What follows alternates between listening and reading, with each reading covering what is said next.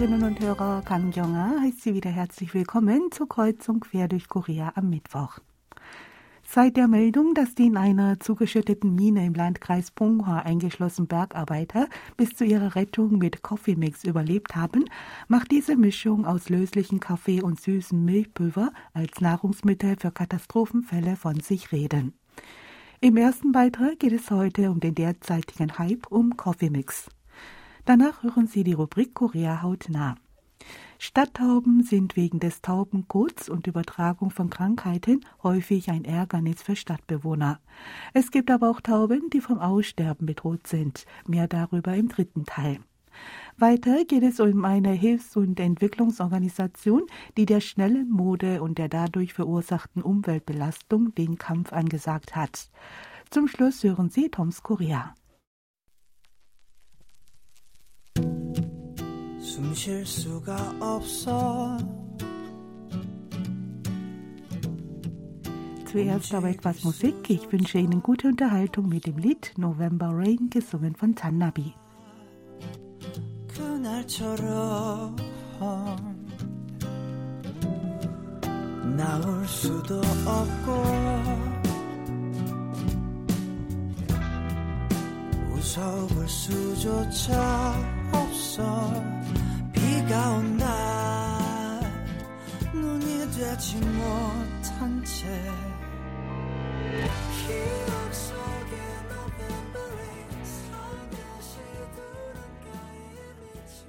Seitdem bekannt wurde, dass die in einer Mine im Landkreis Punghua eingeschlossenen Bergarbeiter sich bis zur Rettung von Coffee Mix ernährt haben, ist dieser lösliche Kaffee mit süßem Milchpulver als Nahrungsmittel für Krisenfälle in aller Munde. Marktführer für Coffee Mix ist der Lebensmittelhersteller Tung Sao Food mit 81 Prozent Marktanteil, gefolgt von der Molkerei Namyang.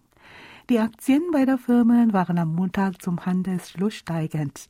Dongsa Food konnte um 3,07 Prozent und Namyang um 1,47 Prozent zulegen.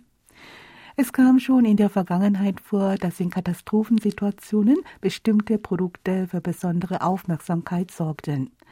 Zur Zeit des Bombenanschlags auf das World Trade Center in New York City am 26. Februar 1993 machte die Geschichte die Runde, dass die in dem Gebäude eingeschlossenen von einer Person, die eine Timex Armbanduhr trug, nach draußen geführt wurden. Die Timex-Uhr war mit einem Leuchtstoff ausgestattet. Nach dem Einsturz des Sampung-Kaufhauses 1995 in Seoul sorgte Coca-Cola lange Zeit für Gesprächsstoff.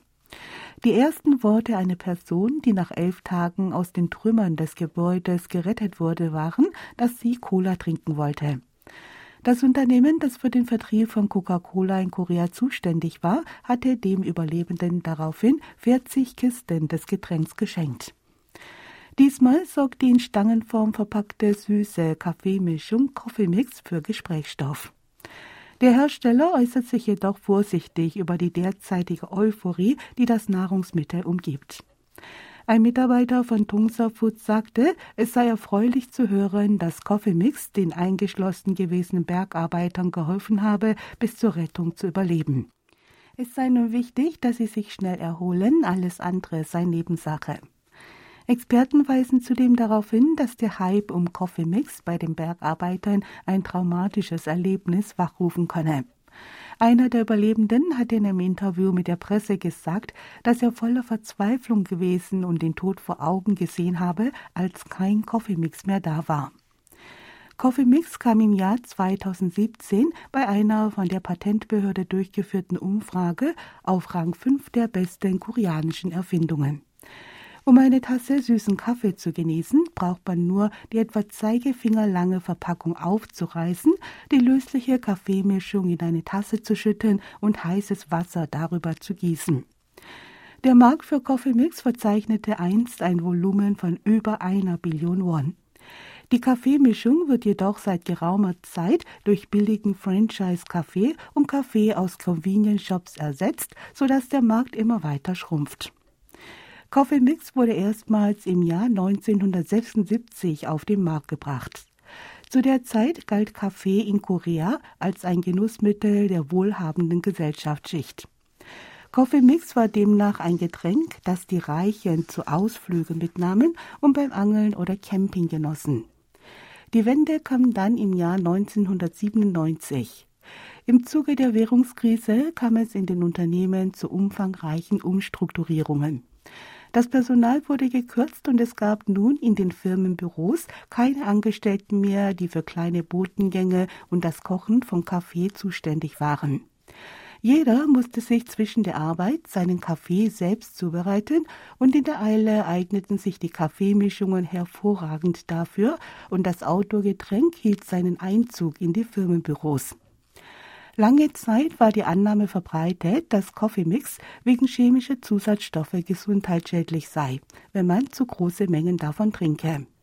Es ist jedoch wissenschaftlich erwiesen, dass der darin enthaltene Stoff Koffein Natrium auch bei der Einnahme von größeren Mengen keinen Einfluss auf die Gesundheit hat. Jedoch sollte man wegen des hohen Zuckergehalts nicht zu viel davon trinken.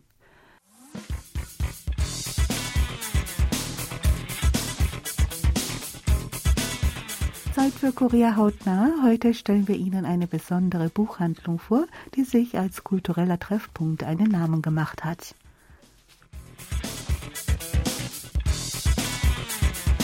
Die Zeina Buchhandlung im Solofviertel Gangnam ist ein Ort der besonderen Art. Sie ist nicht nur ein Treffpunkt für Bücherfreunde, sondern auch ein Ort für kulturelle Veranstaltungen und Begegnungen. Die Buchhandlung bietet eine Auswahl von über 5000 Büchern, die nicht nach Themen, sondern nach Zitaten aus Büchern, die die Leser berühren, geordnet sind. Zum Beispiel nach Büchern für diejenigen, die darüber grübeln, was sie eigentlich lesen sollen, oder für Leser, die mit über 30 Jahren die Pubertät erleben. Hören wir die Chefin der Buchhandlung Zöina. 그냥 책을 사고 파는 가게로 끝나고 싶지 않고 ich wollte keine Buchhandlung, in der nur Bücher verkauft werden, sondern dass Bücher den Mittelpunkt bilden, um den sich Menschen versammeln und miteinander austauschen. Wir stellen daher nicht nur Bücher vor, sondern veranstalten auch Essaykurse im Zusammenhang mit Büchern, Treffen mit Autoren und darüber hinaus verschiedene Programme und Kurse, damit die Menschen kommen, diskutieren und ihre Gedanken austauschen. Die Kunden nennen unsere Buchhandlung deshalb auch einen Kultursalon. Ich denke, dass in einer Buchhandlung bereits diese Bedeutung steckt. 그래서 뭐 문화살롱이다 이렇게들 얘기를 하시는데요. 실은 책방이라는 말 안에 이 의미 를 이미 담았다고 생각합니다. China möchte mit ihrer Bücherauswahl vor allem den Erwachsenen den Spaß am Lesen zurückbringen. MZ 세대 얘기들을 많이 하잖아요. 근데 그분들뿐만 아니라 우리가 man spricht viel von der Generation MZ, den Millennials und der Generation Z. Aber nicht nur die junge Generation hat ihre Probleme. Mit über 30, 40 oder 50 Jahren machen wir uns immer noch Gedanken über das Leben. Das Motto meiner Buchhandlung ist daher einen Wald voller Gedanken bilden. Gedanken brauchen aber Nahrung, die sich Lernen nennt. Beim Lernen denkt man gewöhnlich ans Lernen für die Prüfung. Um mit zunehmendem Alter nicht auch gedanklich alt zu werden, ist es nötig, dass man das Lernen nicht aufgibt. Ich möchte Inhalte schaffen, die Erwachsenen helfen, sich weiterzubilden und geistig reifer zu werden. 어른들이 계속 공부하고 성장하는데 도움이 되는 컨텐츠들을 계속해서 만들고 싶어요. In der Buchhandlung finden regelmäßig Leseabende, Schreibkurse, Bücherdiskussionen, Lesungen, Treffen mit Autoren, Konzerte und andere kulturelle Veranstaltungen statt. Neulich stieß die Vorstellung des Buches Hanguk Saramandege durch den Autor Ham Zebong auf große Resonanz. Der Autor Ham Zebong spricht.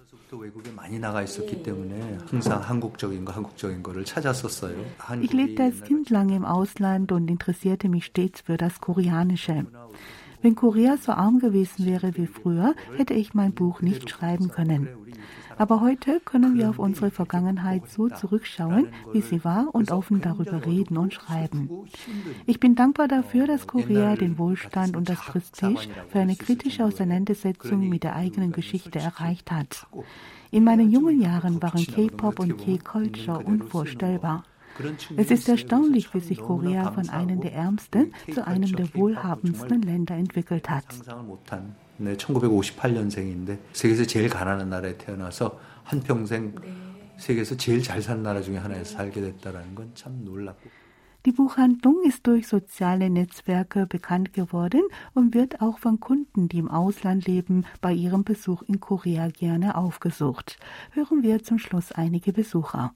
이런 책방이 우리나라에 많아지면 많아질수록 우리의 생각의 힘들은 되게 더 Je mehr solche Buchhandlungen entstehen, desto mehr gewinnen unsere Gedanken an Kraft. 우리 스스로를 잘 알아야 우리의 미래를 설계하고 현재도 잘 살 수 있는데 우리가 우리를 너무 모르는 것 아닌가 Wir müssen uns selbst genau kennen, um die Zukunft gestalten zu können. Ich denke manchmal, dass wir zu wenig über uns selbst Bescheid wissen. Man sagt, dass es für eine Nation, die ihre Geschichte vergessen hat, keine Zukunft gibt. Der heutige Vortrag des Autors Ham Jae-bong ließ mich über den Sinn dieses Satzes nachdenken. 그게 사실 우리 자신이 아닐까 이런 생각을 하게 하는 강연이었습니다.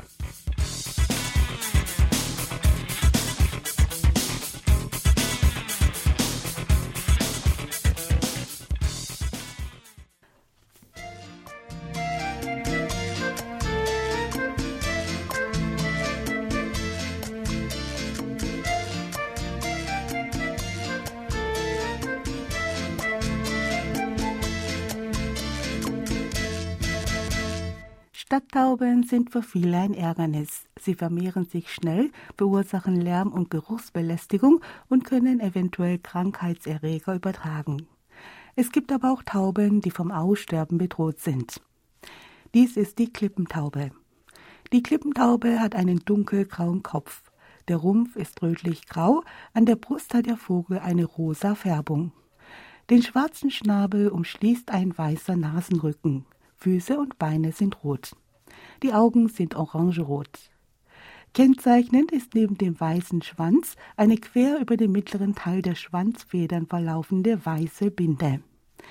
Äußerlich sind Klippentauben von den Stadttauben kaum zu unterscheiden. Beide Vogelarten sind aber ganz unterschiedlichen Schicksalen ausgesetzt. Die Klippentaube ist eine heimische Vogelart, die bis in die 1980er Jahre landesweit verbreitet war. Die Population und Lebensräume der Klippentaube schwinden jedoch drastisch.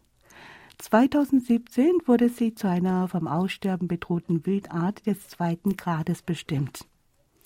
Stadttauben gelten hingegen als Schädlinge und werden von den Stadtbewohnern wegen ihres häufigen Vorkommens als Belästigung empfunden.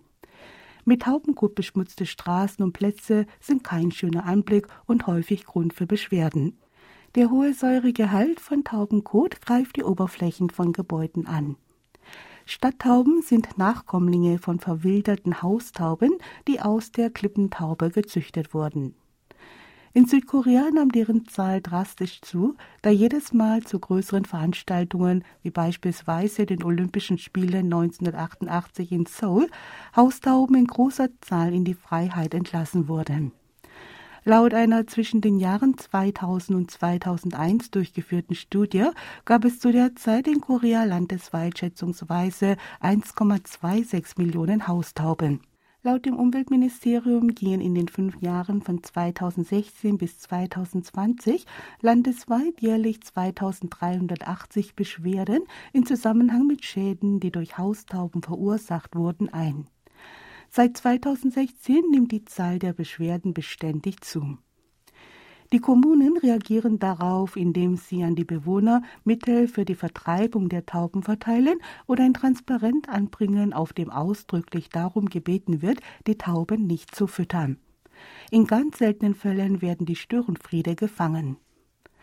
Die zahlenmäßige Zunahme von verwilderten Haustauben geht einher mit dem Rückgang des Bestands von Klippentauben, da sich Stadttauben in den Lebensräumen von Klippentauben ausbreiten oder sich beide Arten kreuzen. Dies stellt in ökologischer Hinsicht ein Problem dar da die Zahl der Klippentauben in Korea ohnehin wegen der Zerstörung ihrer Lebensräume auf etwa 150 geschrumpft ist. Das dem Umweltministerium unterstellte Nationale Institut für Ökologie arbeitet mit dem Landkreis Kurie eng zusammen, um den Bestand von Klippentauben zu erhalten. Der Landkreis Kurie ist einer der wenigen noch vorhandenen Lebensräume von Klippentauben. Haustauben werden aus den Lebensräumen der Klippentauben vertrieben und der Einfluss von Kreuzungen zwischen Haustauben und Klippentauben erforscht. Unter Berücksichtigung der Eigenschaften der Klippentaube, die an Felsenklippen nistet und brütet, wird überlegt, künstliche Taphonen zu errichten, in deren Bröckelhöhlen sich Klippentauben einnisten können. Yun Jong-min vom Zentrum für Renaturierung im Nationalen Institut für Ökologie sagte, dass Klippentauben als identisch mit Haustauben betrachtet würden und ihnen deshalb nicht der Schutz zuteil werde, den sie verdienten. In Korea gibt es acht verschiedene Taubenarten. Darunter befindet sich auch die schwarze Waldtaube auf der Liste der vom Aussterben bedrohten Arten und ist ein Naturdenkmal. Sie kommt in den Küstengegenden der Inseln Ulleungdo, Huksando und auf der Jeju-Insel vor.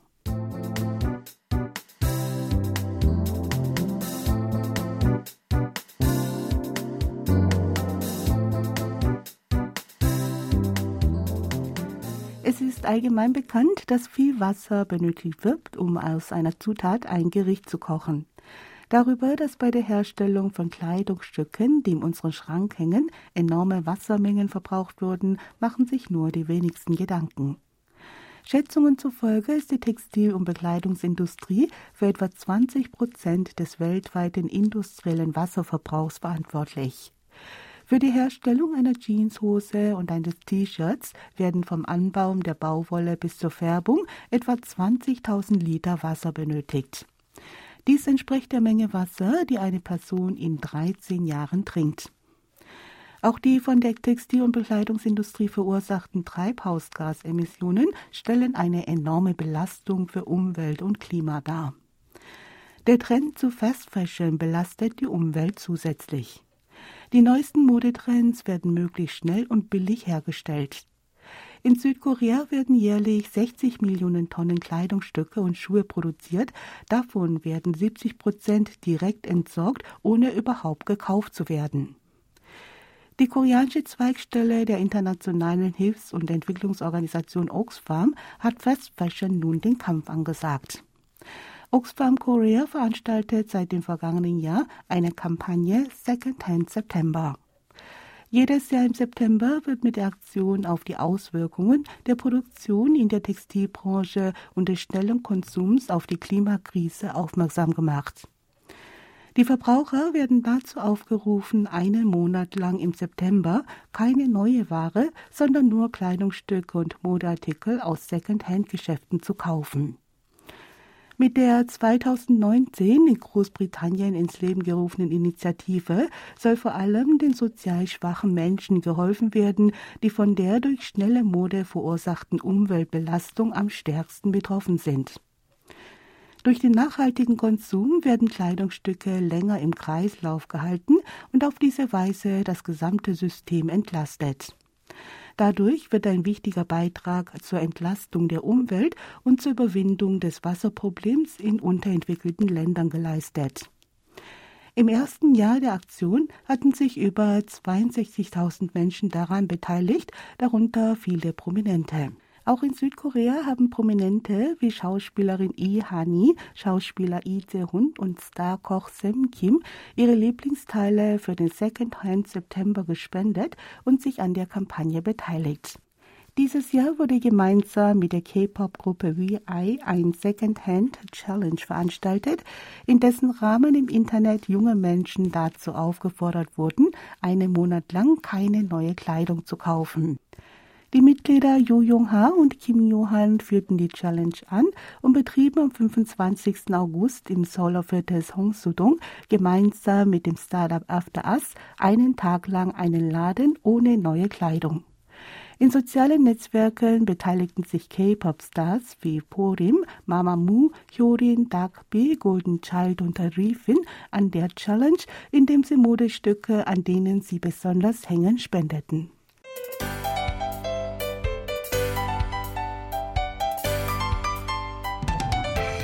Toms Korea. Neulich stand ich bei uns in der Mensa in der Schlange direkt unter einem der großen Fernsehschirme, auf denen immer Nachrichten und Berichte laufen, allerdings ohne Ton. Gerade wurden die neuesten Bilder aus einem Kriegsgebiet gezeigt. Doch ich wusste nicht genau, wo das war, denn im Text dazu stand kein Ortsname. Nach einiger Zeit wurde mir klar, der Ausdruck Ukra musste eine Abkürzung für die Ukraine sein. Eigentlich ist die offizielle koreanische Bezeichnung für das Land Ukraina. Doch diese fünf Silben sind für die kurzen, oft einzeiligen Infotexte in den Nachrichten offenbar zu lang und werden dann rein pragmatisch auf die hauptsächlich bedeutungstragenden Teile reduziert, auf die ersten zwei oder drei Silben.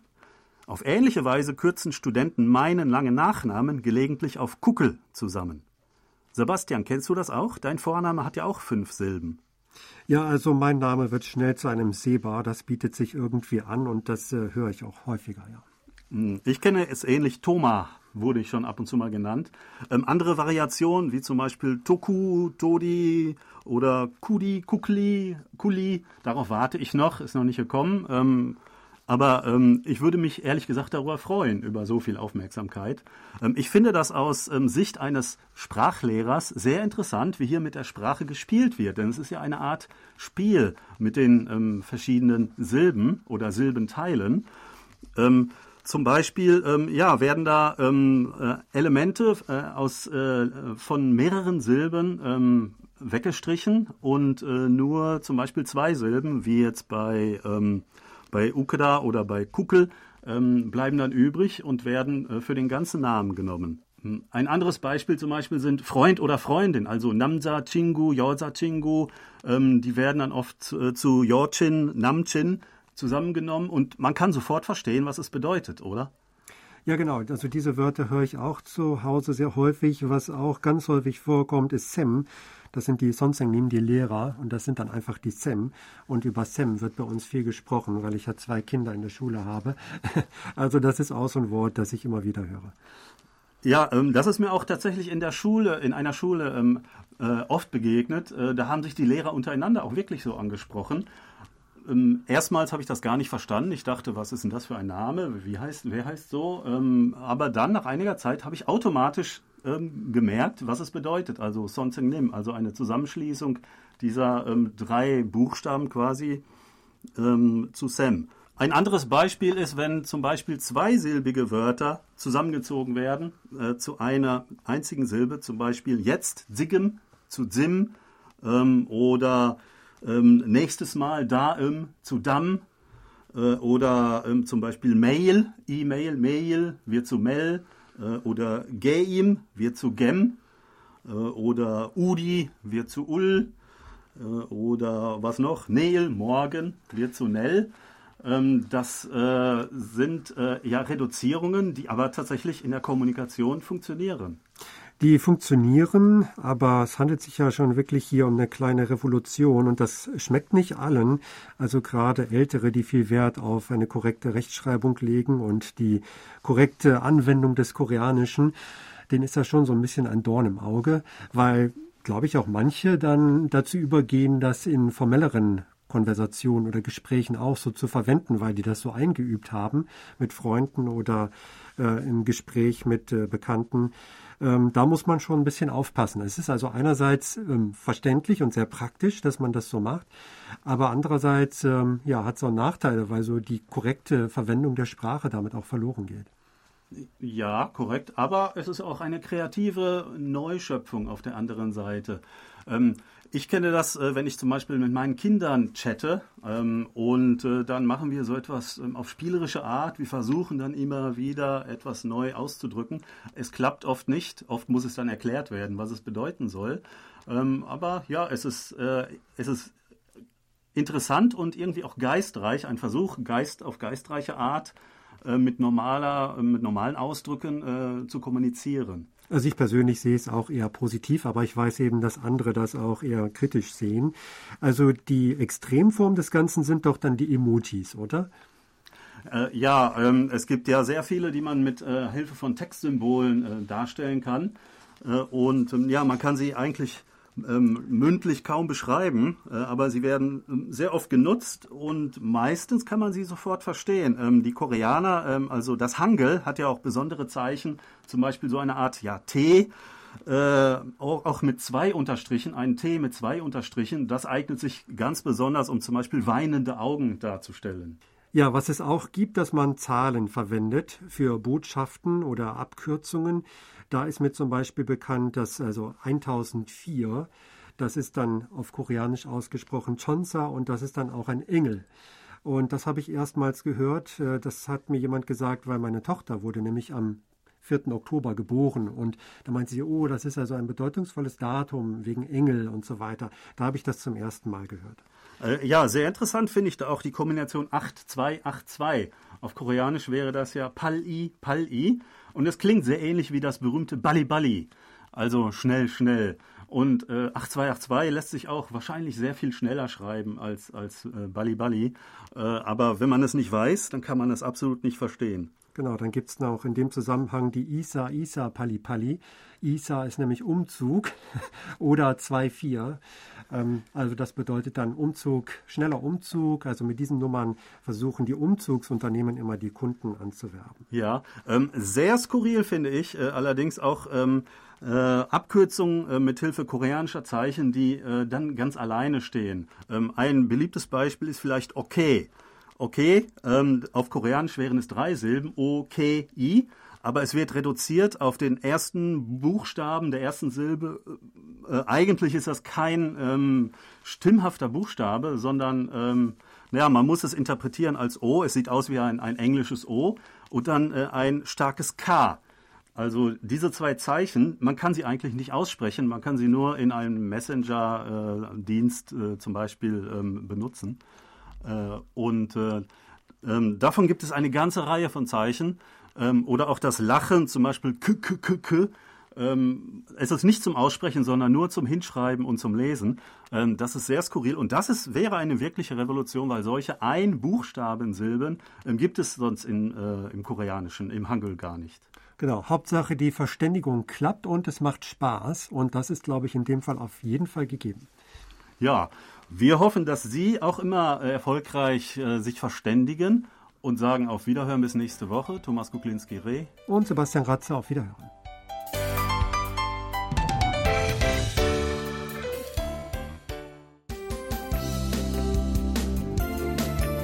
Das war's dann auch wieder für heute in Kreuzung quer durch Korea. Ich danke fürs Zuhören und sage Tschüss, bis zum nächsten Mal.